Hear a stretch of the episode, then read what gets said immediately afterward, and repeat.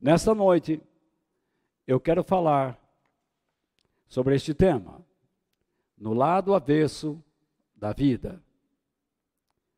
Parte 1. O lado avesso representa o lado oposto. O outro lado é o lado que nós não devemos estar. É a condição que devemos evitar. É o estilo de vida que não cabe a nós.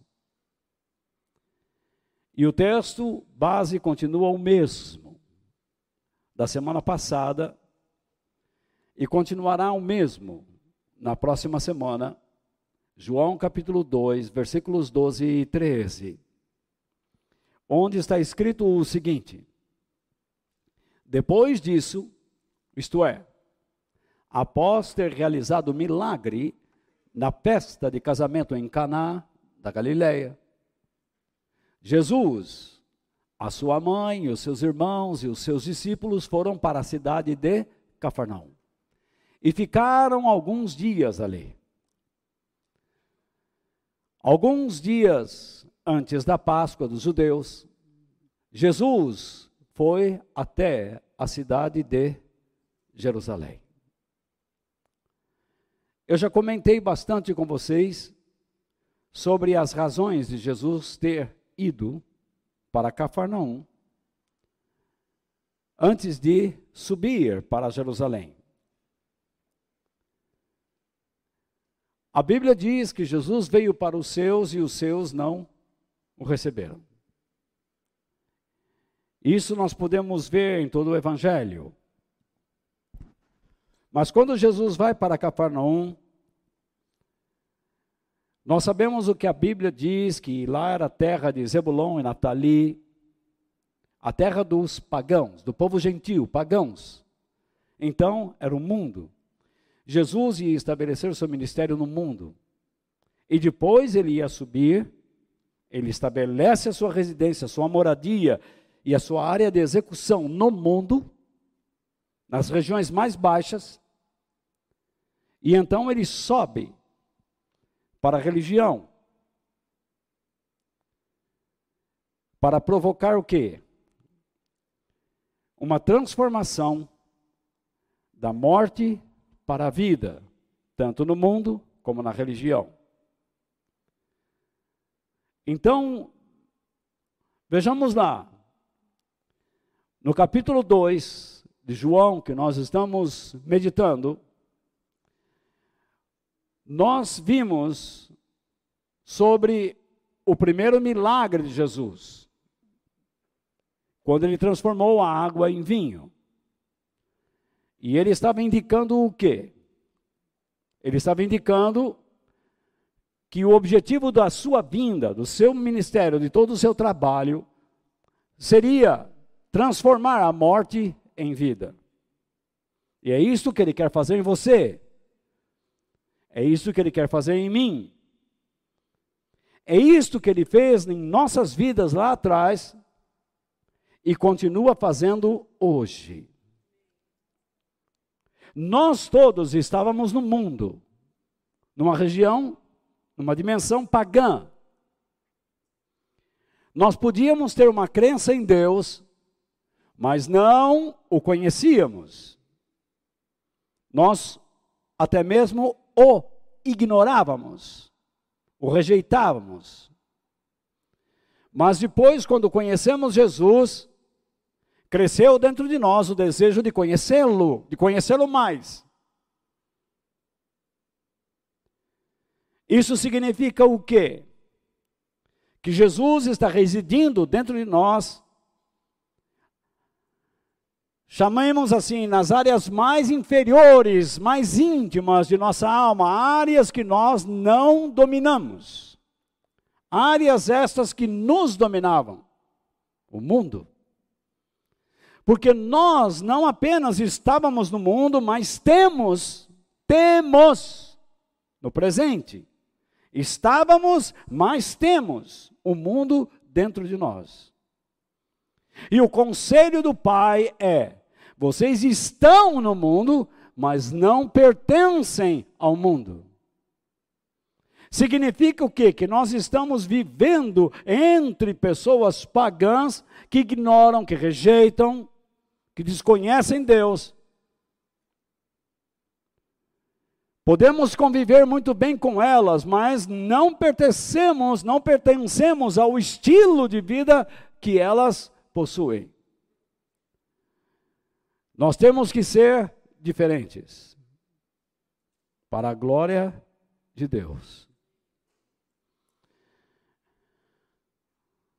Então, Jesus habita dentro de nós, numa região onde ele morreu por nós, agora o seu espírito ressuscitado está em nós, o Espírito Santo, trabalhando com a nossa religião a partir do mundo que está dentro de nós. Quanto mais morremos para nós mesmos, mais força, mais vitalidade, mais esplendor a nossa religião terá. Quando eu falar sobre religião, entendam a nossa experiência cristã. Se toda hora eu ficar falando da nossa experiência cristã, nossa experiência cristã é muito complicado, ficar dando nó na língua. A nossa religião. Quando Jesus vai para Jerusalém, segundo o versículo que nós acabamos de ler, depois de ter estado no mundo, onde ele estabeleceu sua moradia e sua base de trabalho. Agora ele vai para Jerusalém com a disposição de purificar o templo. Como eu disse a vocês, nós estamos no mundo, mas não somos do mundo, mas temos o mundo dentro de nós, porque não somos perfeitos. Guarde bem isto.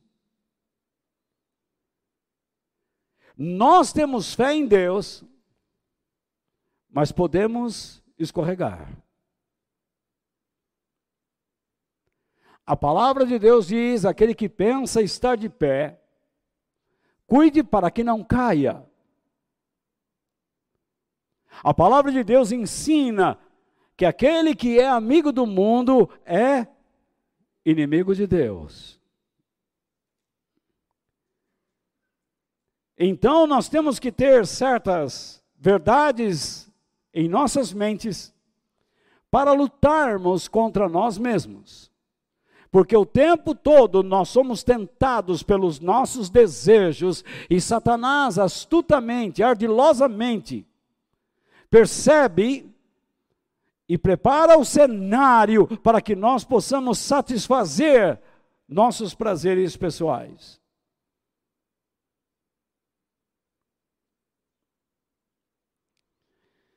E se nós não estivermos fortalecidos, dispostos a morrer para nós mesmos, fracassaremos. Então, Jesus veio para transformar a morte em vida, tanto no mundo como na religião. Jesus desce para uma região íntima de nossas vidas para declarar que lá está a morte. E ele é a vida. E então ele nos diz: para que você possa experimentar a minha vida, você tem que morrer. Repare. Ele vem para a morte como a vida, mas para que ele seja a nossa vida, nós temos que morrer. Para os nossos desejos e paixões carnais morrermos para a morte que está em nós, para que a vida dele se externe. Dá para entender isso ou é complicado? Eu expliquei direitinho? Sim ou não? Vocês estão comigo? Ou tomaram muita chuva? Tem alguns aqui que já não pode tomar muita chuva não, que emperra, viu, dona Edi? Enferruja, hein? Então, Veja lá. Jesus, que é a vida, Como diz João, nele estava a vida. A vida verdadeira. E ele mesmo declarou: Eu sou a vida. Ele veio para Jerusalém, deixando momentaneamente Cafarnaum, para promover uma limpeza na religião. Então, nós vamos ler um texto abaixo que segue o nosso texto base.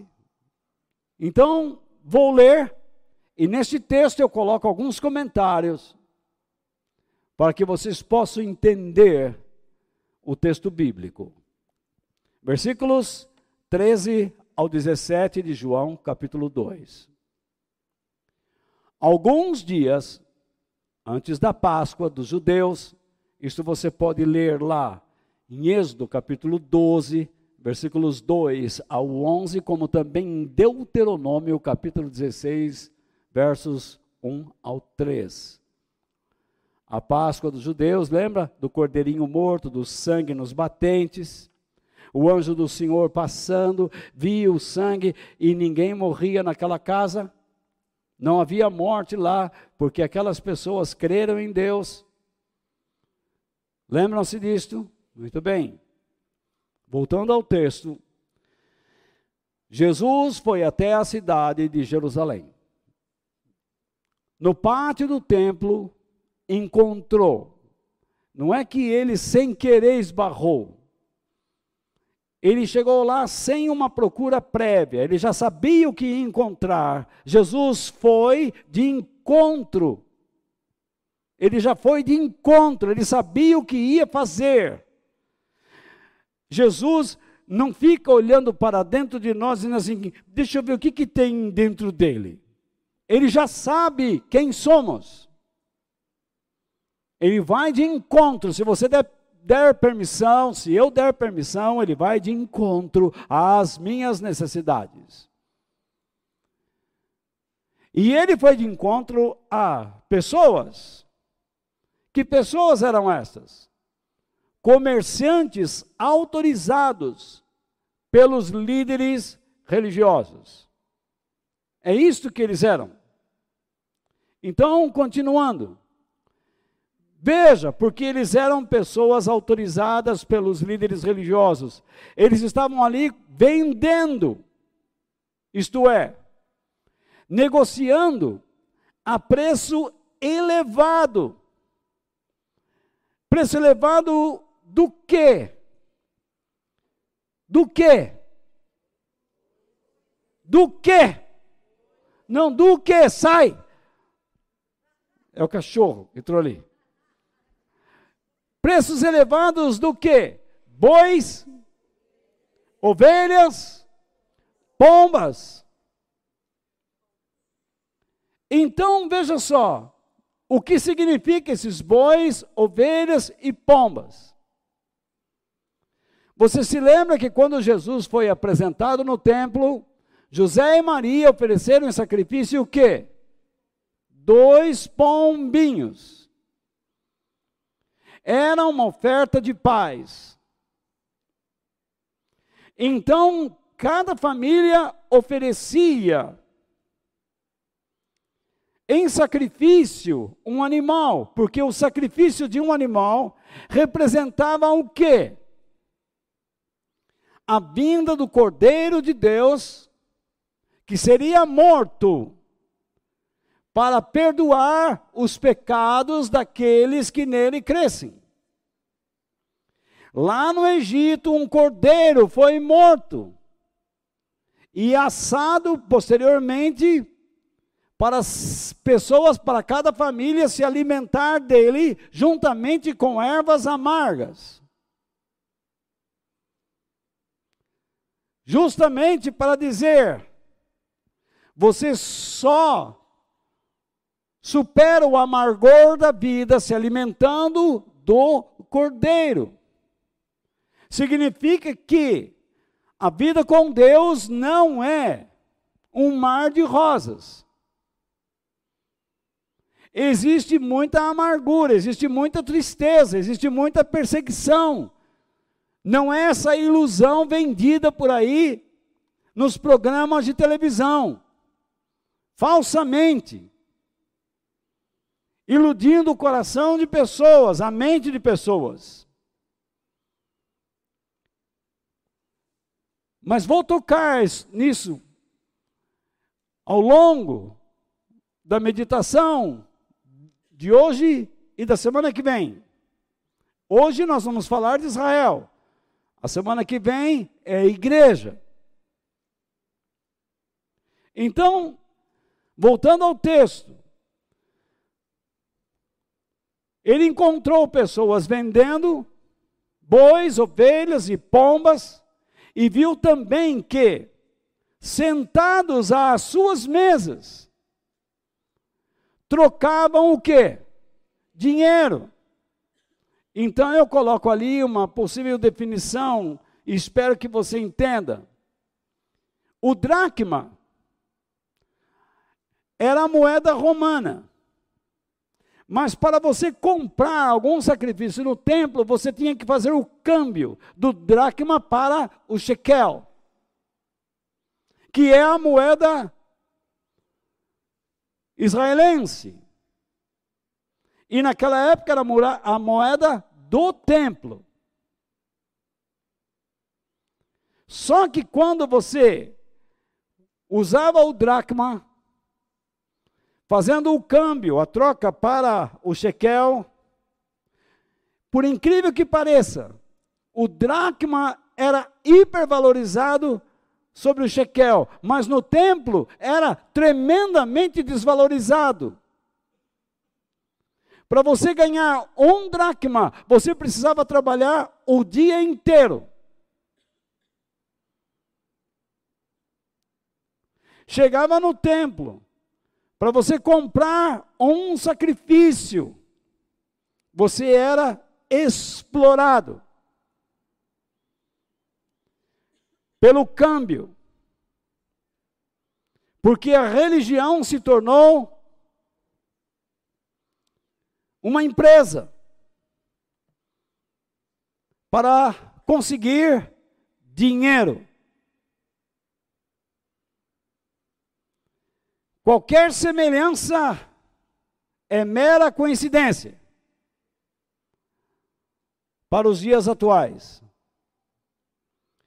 Então, repare bem, então, há uma divisão aí.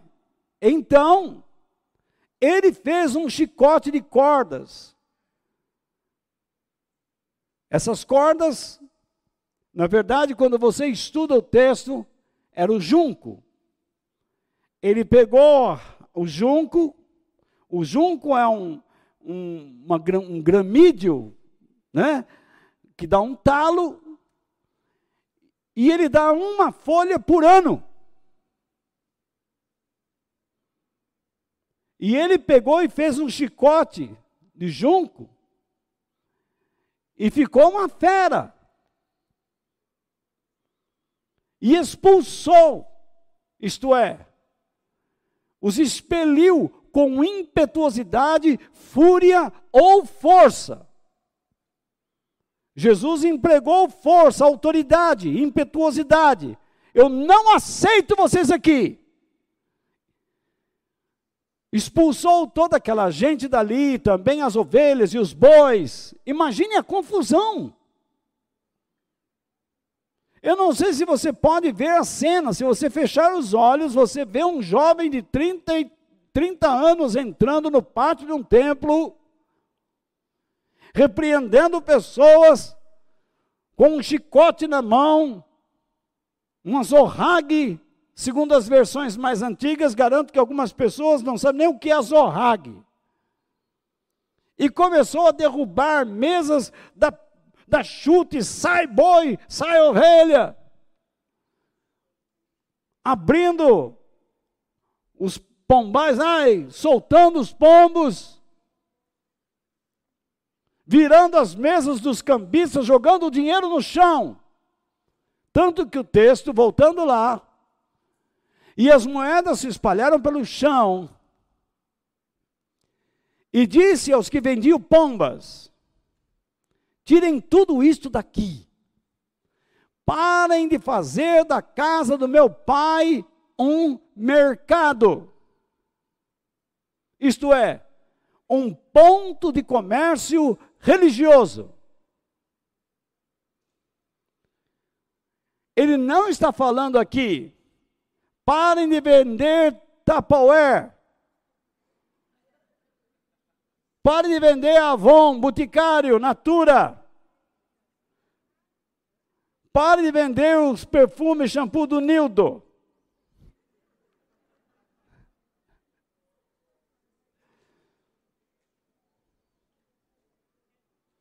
Enfim, não é isso que ele está dizendo. Parem de vender, parem de fazer comércio religioso. Pare com essa exploração.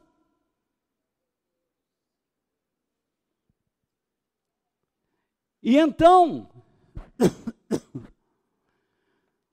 os discípulos dele lembraram das palavras das Escrituras Sagradas que dizem: isto é muito importante.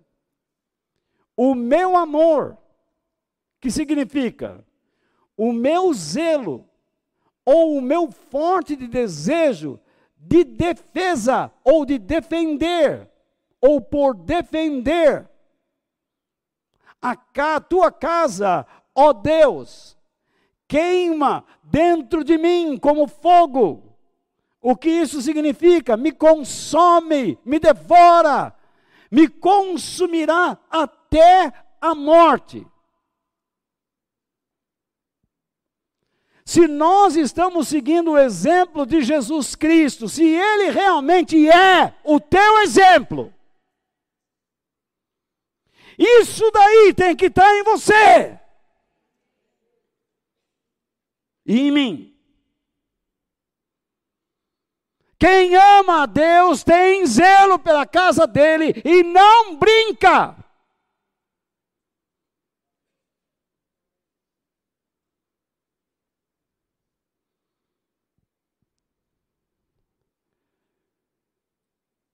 Quando nós nos entregamos a Cristo, nós não nos entregamos para sermos pessoas bem-sucedidas no mundo,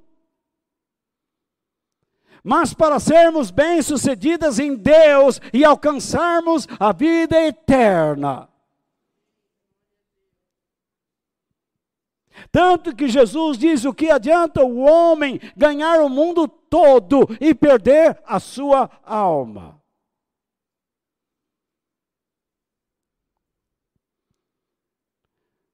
Se nós não temos este sentimento de sermos zelosos pela casa de Deus,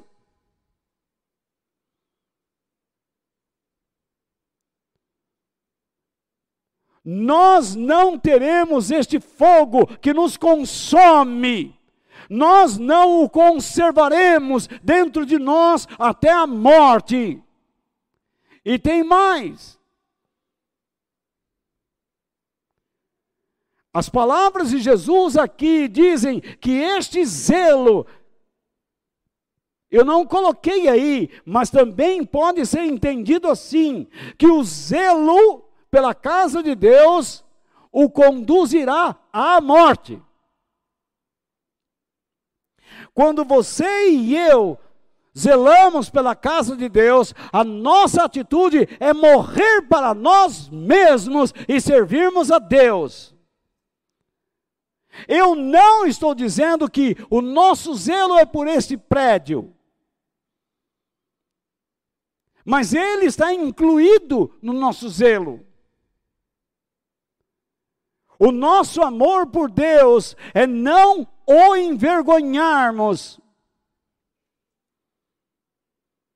Pelo menos nos esforçarmos para isto. Onde estivermos, e as pessoas têm que saber que nós amamos a igreja. a tal ponto que estamos dispostos a morrer por ela. Alguns não concordam com o que eu digo. Lamento. Eu não estou errado, você está.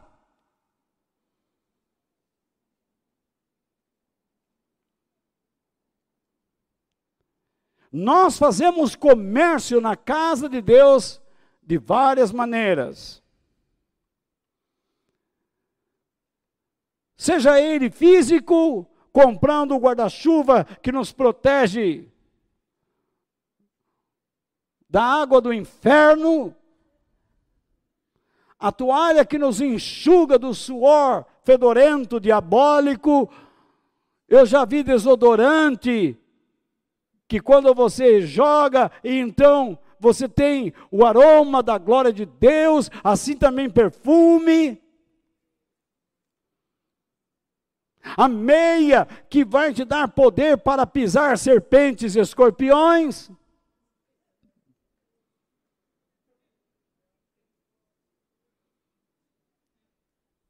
a bala. E essa semana um irmão me ligou lá de Bertioga. Lá tem uma tal de comunidade Hebron, que não é a nossa, e eles fazem uma campanha de carta para Jesus. Meus irmãos, tirem este nome da sua igreja, vocês são uma vergonha. Não nos confunda com isso aí.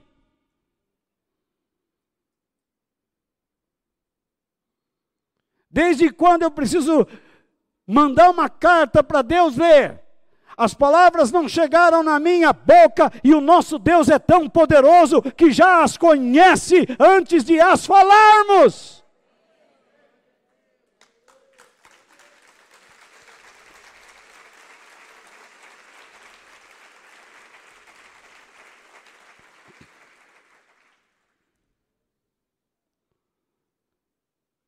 Por isso,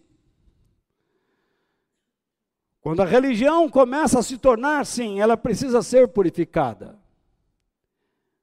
O povo de Deus precisa ser purificado quando se encontra no lado avesso da vida.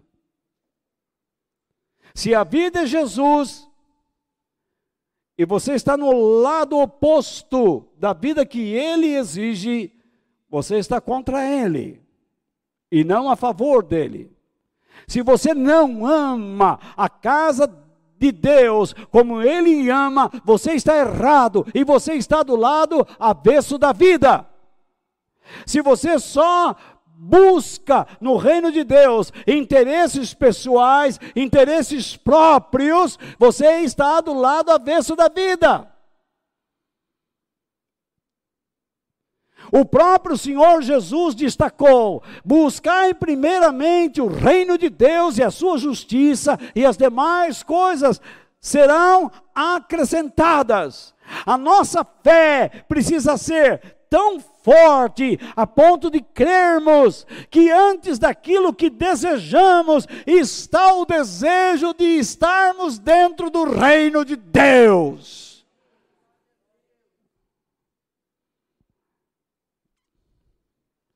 Mas Satanás é um ser astuto. Ele é o pai de todas as mentiras, o inimigo da verdade divina. Ele sempre tentará contaminar os filhos de Deus com mentiras, a se desviarem da verdade através dos seus esquemas mentirosos de persuasão, de convencimento.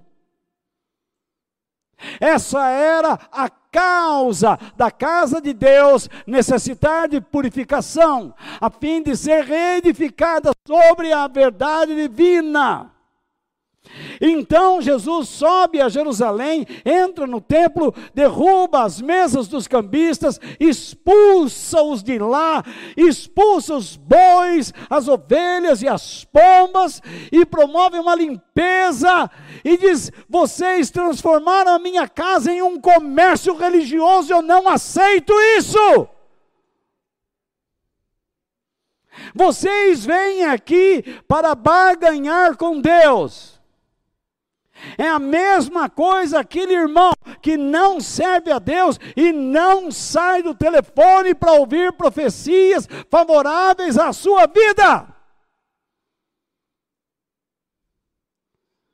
Quando é que essa pessoa vai tomar uma decisão de se comprometer com Deus e viver para Ele? Você quer que Deus se comprometa com os seus sonhos e desejos, mas isso não vai acontecer. Nós somos chamados para nos comprometermos com Ele. e não fazer com que Deus se comprometa com desejos carnais que temos das áreas escuras e imundas de nossas vidas. Você me entende? Sim ou não? Há pessoas que vêm a esta igreja e dizem assim: ah, não volto mais aqui porque aqui eu não tenho esperança. A esperança que você tem é de não ir para o inferno, meu amigo.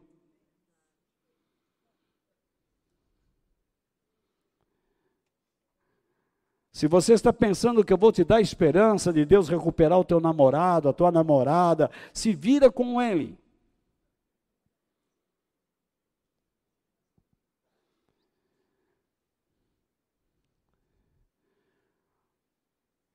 Tomara que eu tenha esperança de que você possa ser um homem e uma mulher de Deus. E para você ser esse tipo de pessoa, se for necessário que você fique sem namorado e namorada, que assim seja. Fique solteiro e morra como tal.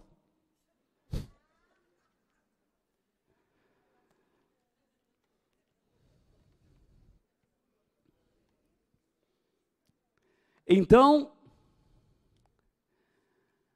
nós temos a primeira purificação do templo. Qual era a finalidade da festa da Páscoa? Celebrar a passagem da morte para a vida, a saída da escravidão para a liberdade. Foi o que aconteceu no Egito.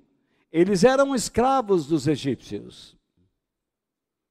Mas quando Jesus chega no templo, em vez de encontrar essa celebração da morte para a vida, o que ele encontra? Ganância, exploração. Pessoas que faziam uso da religião para se enriquecer.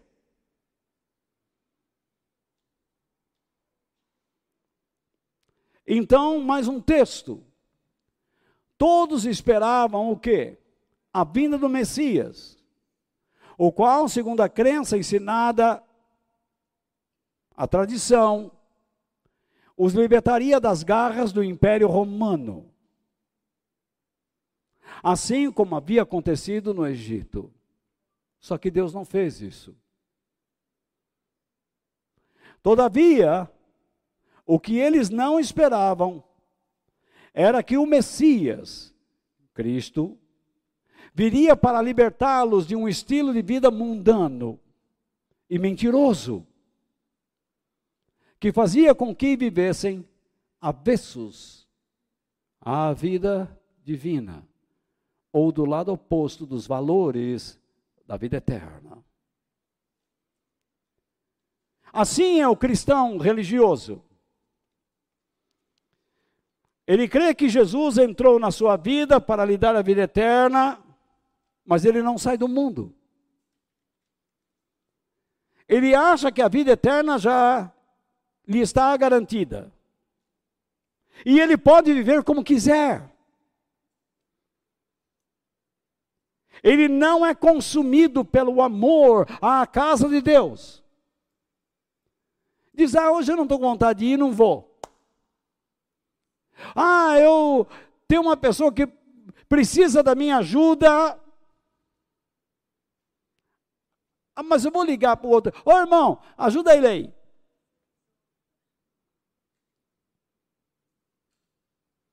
Eu já estou há 40 anos na igreja, mas não me chame para orar por ninguém, por favor.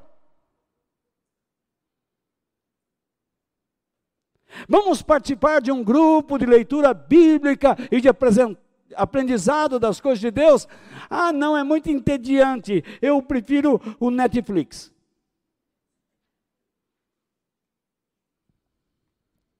Meu amigo, você está morrendo. Você precisa da experiência da morte para a vida. Jesus disse: Eu sou a ressurreição e a vida, aquele que crê em mim, ainda que esteja morto, viverá. Você, como um cristão, é chamado por Deus para crescer na graça e no conhecimento de Cristo. Crescer na graça significa desenvolver-se com Deus em unidade a tal ponto de receber recursos e mais recursos dele, conhecer os recursos dele, por meio do conhecimento que você adquire cada vez mais do caráter e dos propósitos da vida de Jesus Cristo. Se você não conhecer Jesus cada vez mais, se você não se esforçar para conhecer cada vez mais Jesus, menos recursos da graça de Deus você experimentará. E se você não se esforçar para isto, você morrerá. A sua religião não lhe fará bem. É questão de tempo e você começa a substituir as exigências de Deus por acomodações próprias e pessoais. Você começa a escolher um tipo de fé, ou de religião, ou de evangelho, que te acomode a uma crença que não te incomoda.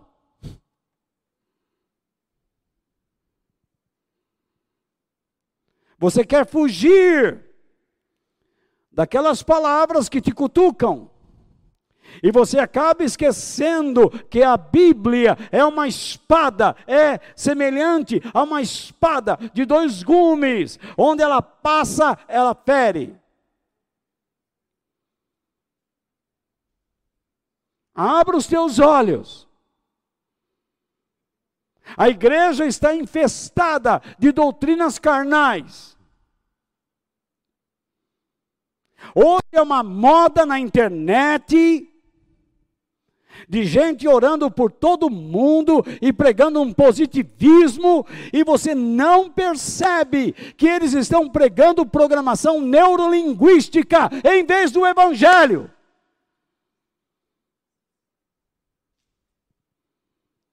O evangelho, meu amigo, é cruz, é morte.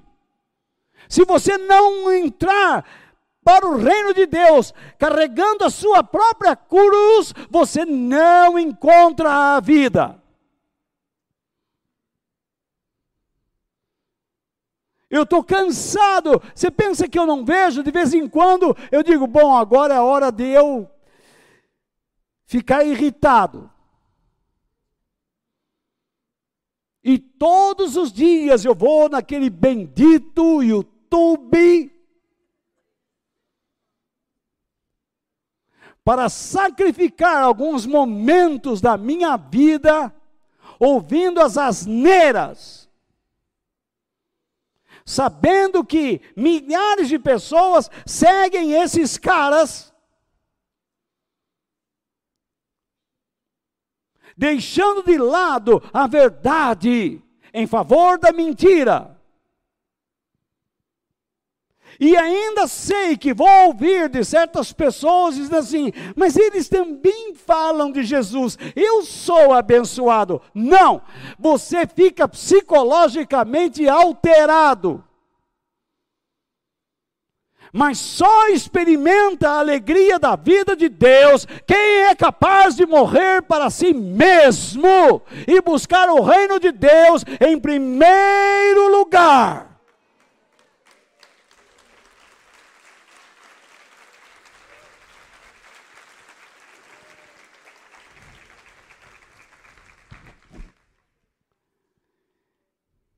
Eu lamento dizer essas coisas.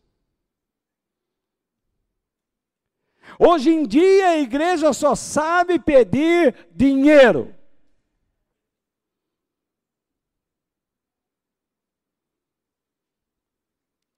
Você sabe que para manter tudo isto é caro. Vocês usaram banheiro, estão usando ar-condicionado, energia, água, limpeza. As suas crianças estão lá em um local esterilizado, limpo, supervisionado. Isto não é barato mas eu não ouso, não ouso estipular nenhum valor a vocês. Porque se temos tudo isto, é pela graça de Deus e pela consciência de alguns que reconhecem o nosso esforço e então eles cooperam segundo as bênçãos financeiras de Deus em suas vidas, para que tudo isto continue.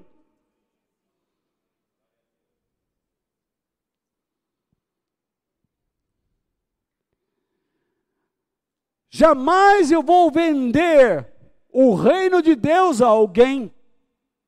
Jamais procurei enganar as pessoas dizendo: se você der tanto, Deus vai te dar tanto. Deus vai te dar de acordo com o que você dá. Não é assim que funciona. Mas reconheço também que aquele que não dá a Deus o que é de Deus é um ladrão. Não posso deixar de lhe dizer isto é um ladrão.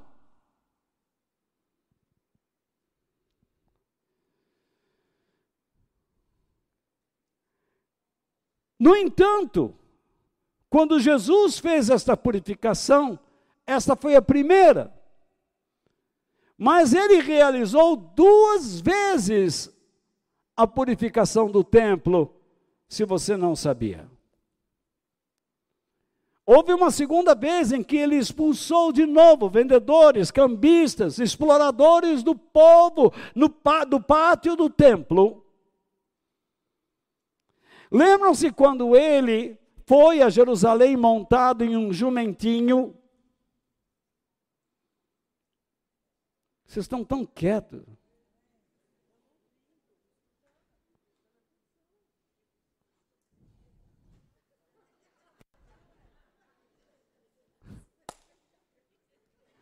Vocês se lembram quando ele foi num jumentinho? E o povo então, com folhas de palmeira, e jogando os seus mantos, para que ele passasse, como aquela senadora disse eu me jogaria no chão para que a China passasse em cima de mim? Fique tranquila, senadora, se a China dominar esse continente, ele vai passar por cima de você, mas para esmagá-la. De tão imbecil que a senhora é. Cristãos estão morrendo agora lá, sendo perseguidos até a morte.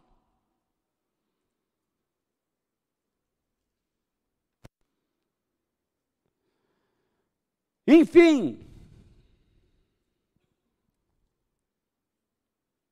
o povo gritava o quê? Osana! Osana! Viva o rei! É isso que quer dizer. Bendito que vem em nome do Senhor. Que Deus abençoe o reino de Davi que está chegando. Era isso que eles queriam. Estavam errados. Bendito que vem em nome do Senhor, correto. Mas bendito o reino de Davi que está chegando, errado. Porque eles queriam simplesmente que Deus, por meio do Messias, vencesse o Império Romano e eles então encontrassem segurança e riqueza, assim como encontraram no reino de Davi.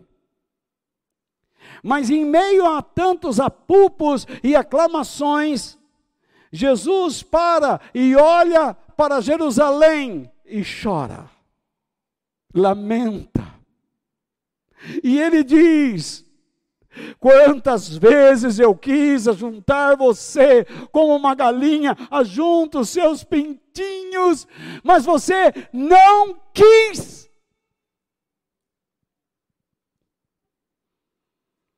Você imagina se sou eu em cima de um jumento, descendo aquela ladeira e o povo dizendo: Viva o Walter! Viva o Walter!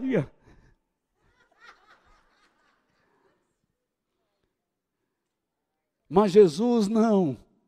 Ele sabe, ele está definido, ele se define. O zelo da casa do Senhor o consome. Ele não se deixa atrair pelas palavras das pessoas, mas ele olha para a condição espiritual e moral das pessoas e chora.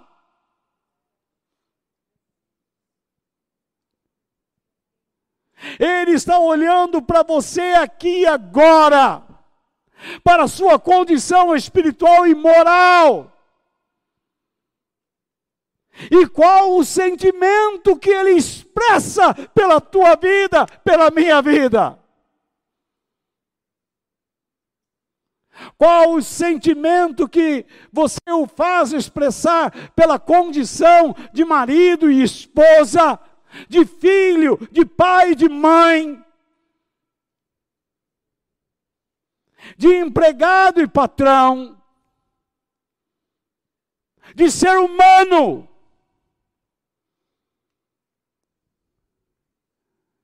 Que sentimento você o faz expressar? Por causa dos teus relacionamentos dos teus interesses e prazeres pessoais.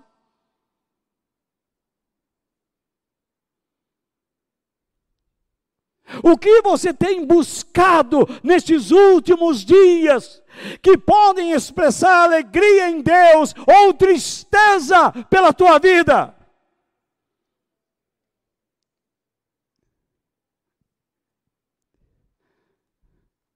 Maridos, amem suas mulheres. Mulheres, respeitem a condição que Deus deu aos seus maridos para protegê-las. Filhos, honrem teus pais. Pais, não levem seus filhos à ira.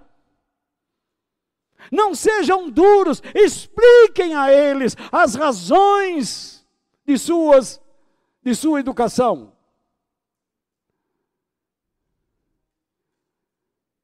Patrões, tratem os seus empregados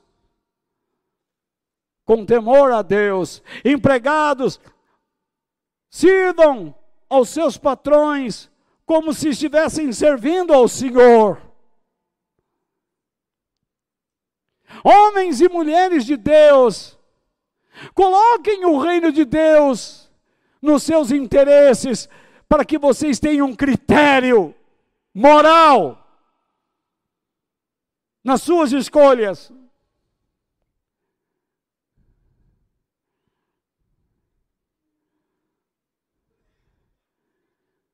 Sirvam a Deus para glorificá-lo.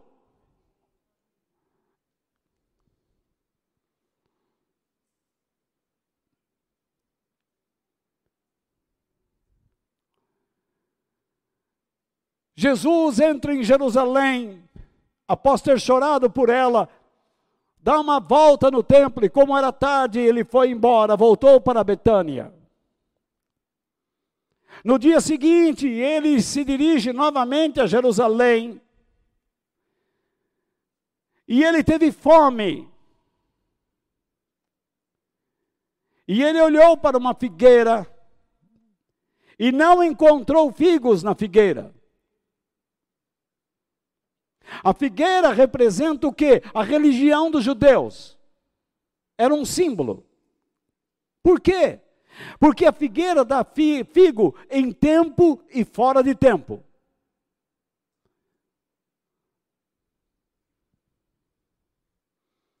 Assim deve ser a religião.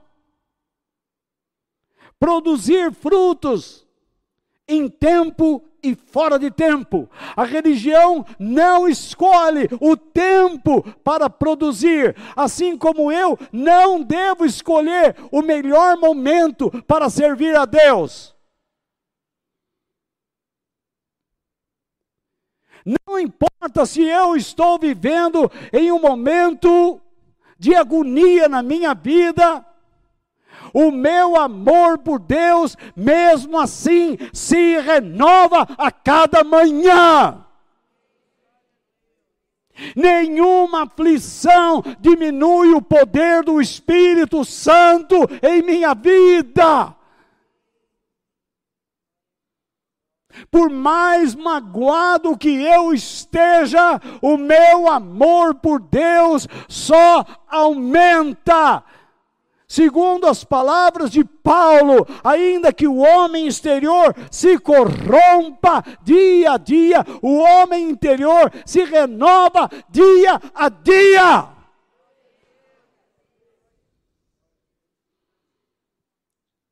Você vê como a religião precisa ser purificada. Eu estou muito triste hoje, não vou à reunião. Olha, eu estou muito triste, não me fale de Bíblia, não tenho cabeça para isso. A sua tristeza é uma armadilha para esconder o seu pecado.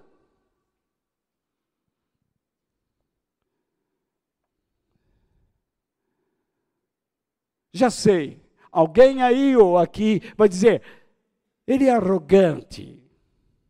Não. Eu estou dizendo a você o que diria a mim mesmo.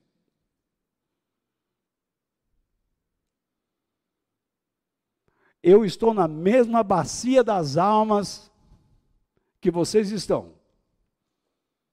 Sendo tratado e trabalhado por Deus da mesma maneira que todos vocês estão.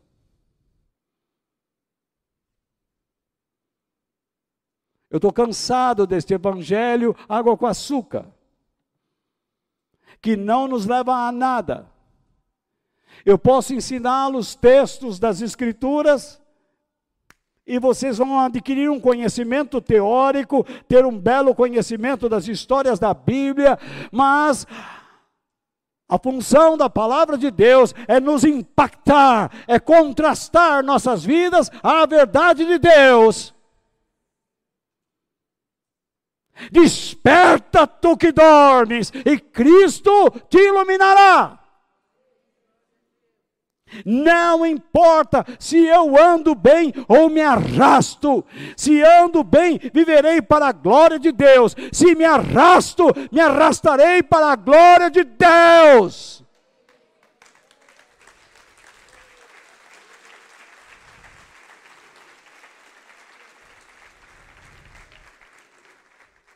É esse tipo de gente que o diabo caça, porque teme.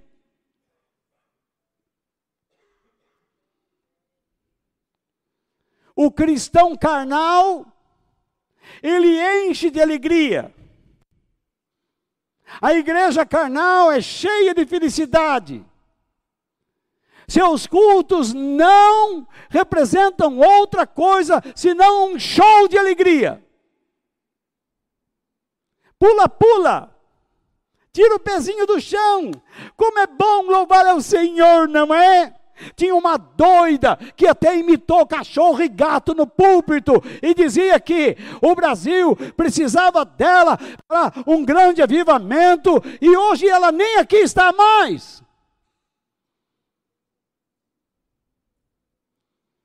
Teve a pachorra de gravar um disco e depois se desculpar, dizendo: desculpa, as canções não afetaram muito suas vidas, não trouxeram muitas alegrias, mas eu prometo que no próximo disco eu vou compor ou escolher canções melhores para satisfazer o desejo de todos. Veja o absurdo que nós estamos. Venda, comércio. Uma idiota. E amada pela classe gospel. Tenha a santa paciência. Tenha a santa paciência. Jesus está promovendo uma purificação. Então Jesus olhou para aquela figueira sem frutos e a amaldiçoou, dizendo: Ninguém mais comerá do teu fruto. E isso significava o seguinte: eu hoje amaldiçoo essa religião que é praticada naquele templo. E eles nunca mais servirão de instrumentos de Deus para aproximar, para evangelizar, para edificar pessoas a uma vida de comunhão com Deus. E isto é verdade. Por isso Deus nos escolheu. Para fazermos o que Ele não quer mais fazer por meio daquele povo. Deus protegerá aquele povo? Sim. Eles são o povo de Deus? Sim. Mas se não aceitarem a Jesus, eles não terão a salvação. Deus envia os teus anjos sobre aquela nação de Israel? Sim. Deus pede que nós oremos por ele? Sim. Deus pede que nós oremos pela paz em Israel. E então nós ficamos assim, Deus, manda um escudo contra as bombas que são lançadas, porque nós queremos paz. Não é esse tipo de paz que Deus pede. A paz que Deus pede que nós oremos que eles tenham é amizade com Deus por meio de Cristo, porque se eles não entenderem isto, meu Senhor, existe um rabino agora no YouTube sendo seguido e dizendo claramente: Jesus não é o Filho de Deus, ele é sim o Filho de Deus. Ele é sim o Filho de Deus. Ele é o Messias, Ele é o Cristo, Ele é o nosso Salvador, Ele é o nosso Redentor, é Ele quem derrama o Espírito Santo sobre nós. Aleluia! Glória a Deus!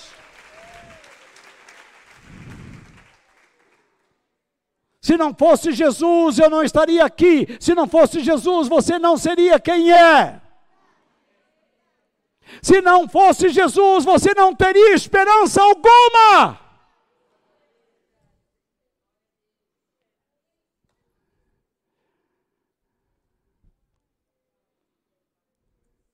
Jesus entra no templo, e eu vou usar o texto de Lucas 19, versículos 45 ao 47.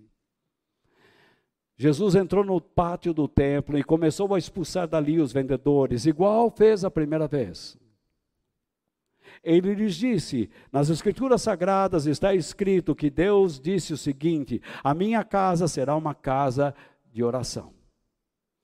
Repare, Lá na primeira ele disse: O zelo da casa do Senhor me consome. Aqui ele diz: A casa do Senhor é uma casa de oração.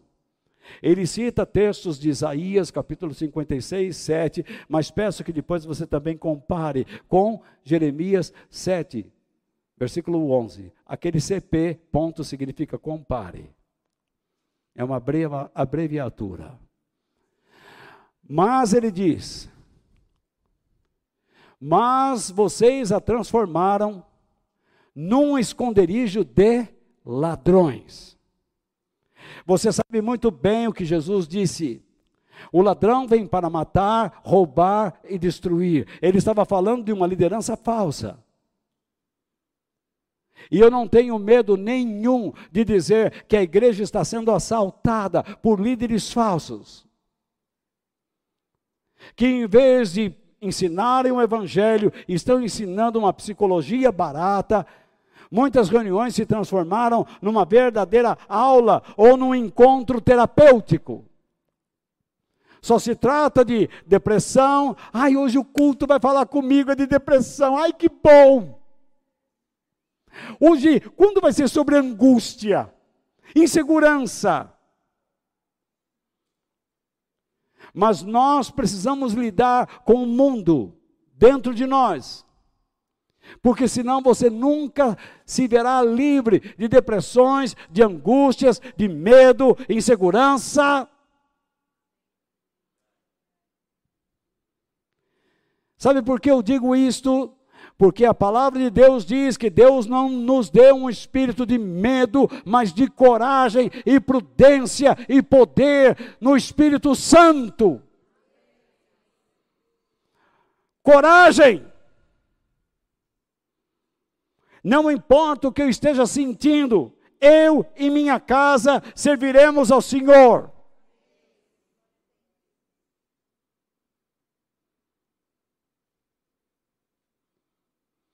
Se um dos meus netos chegarem para mim e disserem, vó, eu estou com um problema assim, assim, assim. Lógico que nós focaremos nesse problema, mas antes de irmos a ele, como está a sua vida com Deus? Disso eles não escaparão, pelo menos da minha pessoa. O fator que mudará a situação lá, primeiro, está dentro dele. Se Deus não lidar com o seu interior, que adianta orações?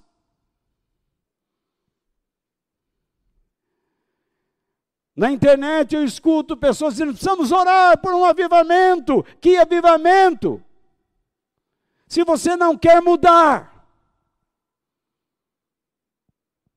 Que adianta as nossas orações se não queremos mudar?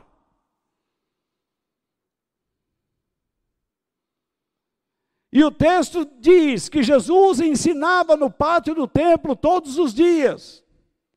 Olha só, Jesus purifica, mas olha o que os líderes querem fazer com ele os chefes dos sacerdotes, os mestres lei, da lei e os líderes do povo queriam matá-lo. Posso continuar um pouco mais? Vocês já estão habituados.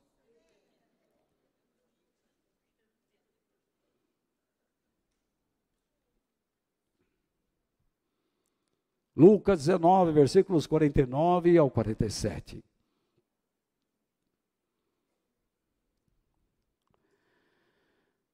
Deus sempre alerta o seu povo para não viver no lado avesso da vida.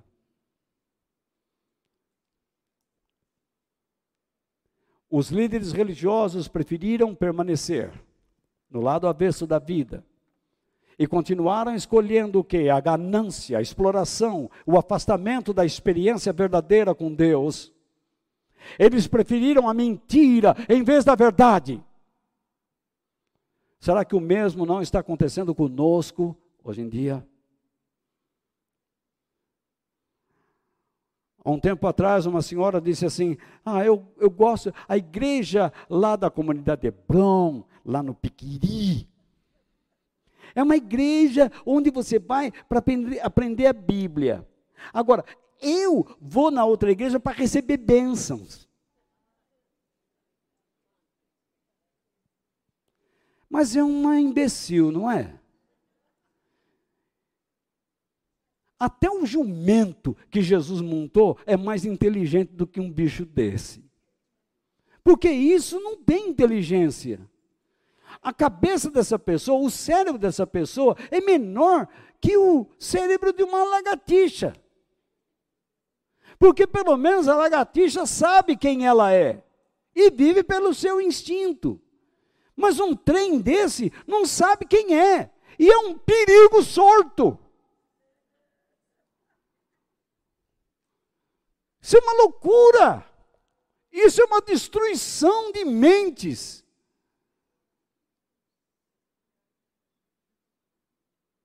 Eu sou muito abençoado por Deus, não é porque eu estou neste lugar, não. É porque eu estou dentro do reino de Deus. Esse lugar aqui não significa nada. Comunidade Hebron é só um nome jurídico. O que importa é a nossa vida com Ele, é a nossa vida com Jesus, com Deus, é isto que faz a diferença não é placa. Se eu sou global, galáctico, universal, eu quero que se dane. Eu preciso ser de Jesus e comprometido com Ele.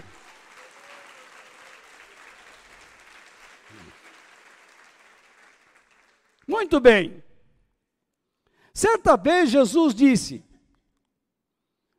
hipócritas, isto é, impostores, encenadores, dissimuladores, artistas. Isaías, o profeta, estava certo quando disse a respeito de vocês o seguinte: Deus disse: Este povo com a sua boca diz que me respeita, mas na verdade o seu coração está longe de mim.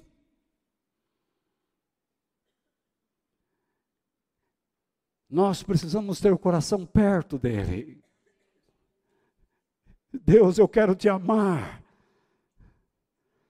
Amanhã mais do que hoje. Se eu te buscar de todo o coração, eu te acharei. E o Senhor encherá a minha vida, fortalecerá a minha alma Olha o mundo que nós estamos vivendo. Você acha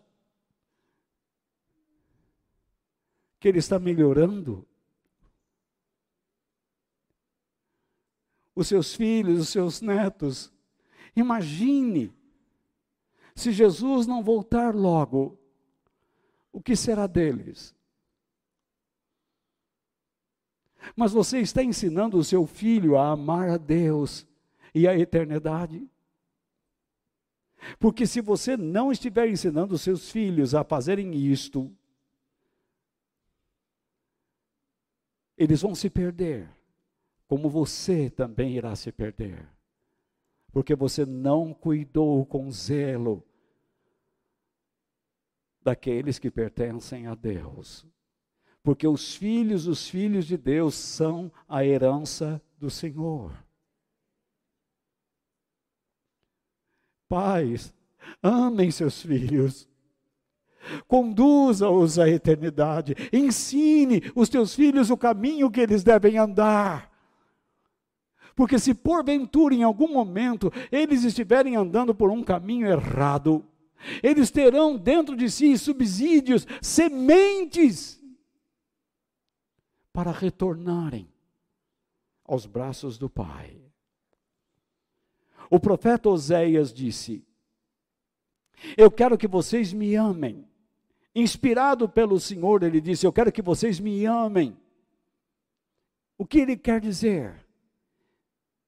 Em razão de me amarem, que vocês pratiquem a misericórdia, a bondade e a fidelidade. Isso significa amar, adorar, Adorar não é cantar só, mas é praticar a misericórdia, é dar aos outros o que eles não têm, o que eles precisam. É buscar para si o que você realmente precisa e não simplesmente o que você quer.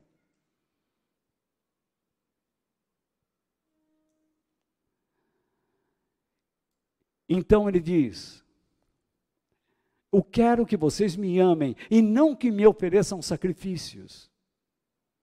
Em vez de me trazerem ofertas queimadas, eu prefiro que o meu povo me obedeça. Deus está dizendo: o meu prazer está sobre os que se empenham em me obedecer.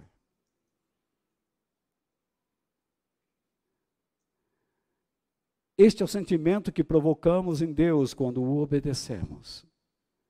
E então, Ezequiel disse: Assim o meu povo se, se ajunta em grande número para ouvir o que você tem para dizer. Mas eles não querem pôr em prática o que você diz.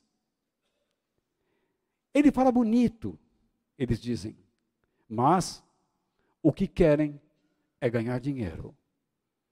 Ou seja, tem como último, único objetivo o lucro pessoal. Ah, eu hoje eu vou à igreja, quem sabe Deus hoje me liberta. Você devia estar liberto faz tempo. Ah, hoje eu vou lá porque Deus deve ter uma bênção para mim. Se você não sabe, você não vai ter nada. A bênção de Deus não é dada aqui, a bênção de Deus é Ele mesmo em você.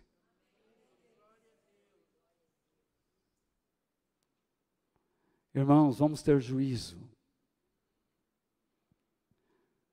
Vamos permanecer do lado certo da vida e não ao lado no lado avesso. Está na hora de você mudar o seu comportamento. A qualquer momento você pode ter um infarto. A qualquer momento Deus pode dizer assim: chegou o fim da linha. Tentei várias vezes purificar sua mente, mas você rejeitou. Há muitos que se cansaram da vida com Deus, das exigências de Deus, de uma vida cheia do Espírito, de buscarem um conhecimento maior da palavra de Deus. Ai, estou cansada, não vou na igreja, porque, sabe, eu não quero. Esse negócio de aprender, minha mente não entende nada. Entende sim. Você sabe contar dinheiro, você sabe o que é nota de 100, o que é nota de 50. Você sabe digitar, você decora a senha do seu cartão de crédito, a senha de quatro número e, números e a de seis. Você sabe fazer Pix. Eu outro dia estava perguntando para a Denise, Denise, como é que eu faço Pix? Não sei. Ela me dá cada bronca que quando eu vou no banco, eu fico diante da maquininha. Se ela não estiver comigo, eu fico ligando, Denise, alô, como é que eu faço? Porque eu não, não, não, nem mexo com dinheiro, fica tudo com ela. Faz o que você quiser. É verdade ou não é? Alô? Fala aí, trem. É verdade. Fica com ela. Eu só peço uma coisa: que nós sejamos honestos nos nossos gastos. Nós conversamos um com o outro. Ó, oh, eu quero comprar isto. Pronto, vai. O que é meu é dela, o que é dela é meu. E, e tudo que temos é mais dela do que meu.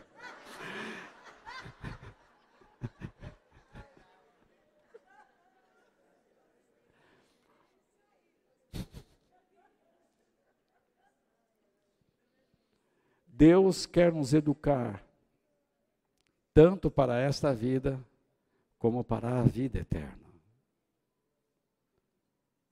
Nós não pertencemos a esta vida, nós vivemos esta vida para a vida eterna. Eu não sei as lutas que você está enfrentando, Mas Deus diz: tenha paciência, tenha coragem, seja forte e corajoso, porque o Senhor teu Deus é contigo por onde quer que andares.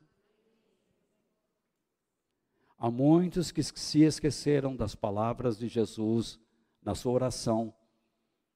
Na oração da oração do Senhor que ele diz: Venha o teu reino. Isto é, que venha logo até nós o teu eterno reino. Mas enquanto o esperamos, que a tua vontade seja feita aqui na terra como é feita no céu. Quem pode orar dessa maneira? Somente quem está dentro. Quem está fora nunca pede para que o reino eterno de Deus chegue, porque senão ele está fora. Qual foi a última vez que você disse, Senhor, venha logo a tua eternidade? Se você não ora desta maneira, como que você pode pedir um avivamento? Se você não é capaz de ter coragem de pedir a eternidade, é porque você nem se lembra dela. Você percebe o que eu estou lhe dizendo?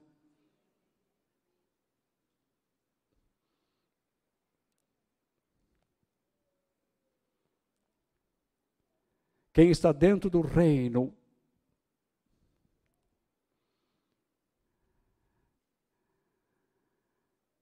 Faz a vontade de Deus.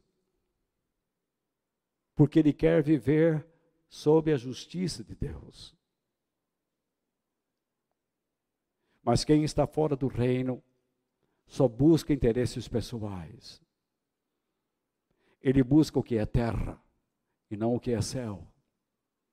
Ele busca a mentira e não a verdade. Ele vive no estilo de vida deste mundo. Ele cria inimizades, conflitos, guerras, corrupção. Olha esta guerra na Europa. Coitado do líder da Ucrânia. Coitado por quê? Ali são dois conflitos de ideais.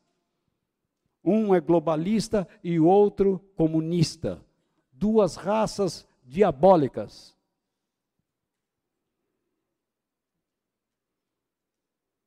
coisas que os cristãos precisam entender. São dois maquinadores, dominadores, dois loucos. E quem sofre? O povo. Nessas eleições que vocês sabem escolher políticos para limpar Brasília. E outras áreas de lá, um tanto escuras. Para que tenhamos chances de continuar pregando a palavra de Deus. Muitos líderes estão insistentemente iludindo o povo do Senhor dizendo que eles devem crer que é a vontade de Deus uma vida abastada, segura, feliz, cheia de dinheiro neste mundo. E você que é pobre,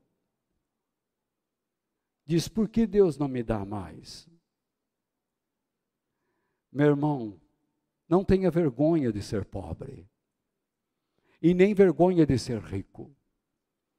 Você não pode ter inveja nem do outro, porque o outro tem mais do que você. Se Deus te deu mais, aproveite o que Deus te deu com bom senso. Desfrute de tudo que Deus lhe dá. Se Deus lhe dá um jato para sair daqui e ir até a Europa, voe e não caia. Se Deus te dá a CPTM, lotada às seis da manhã, daqui até a Barra Funda, vá. Segure os bolsos e a bolsa. e vá com fé.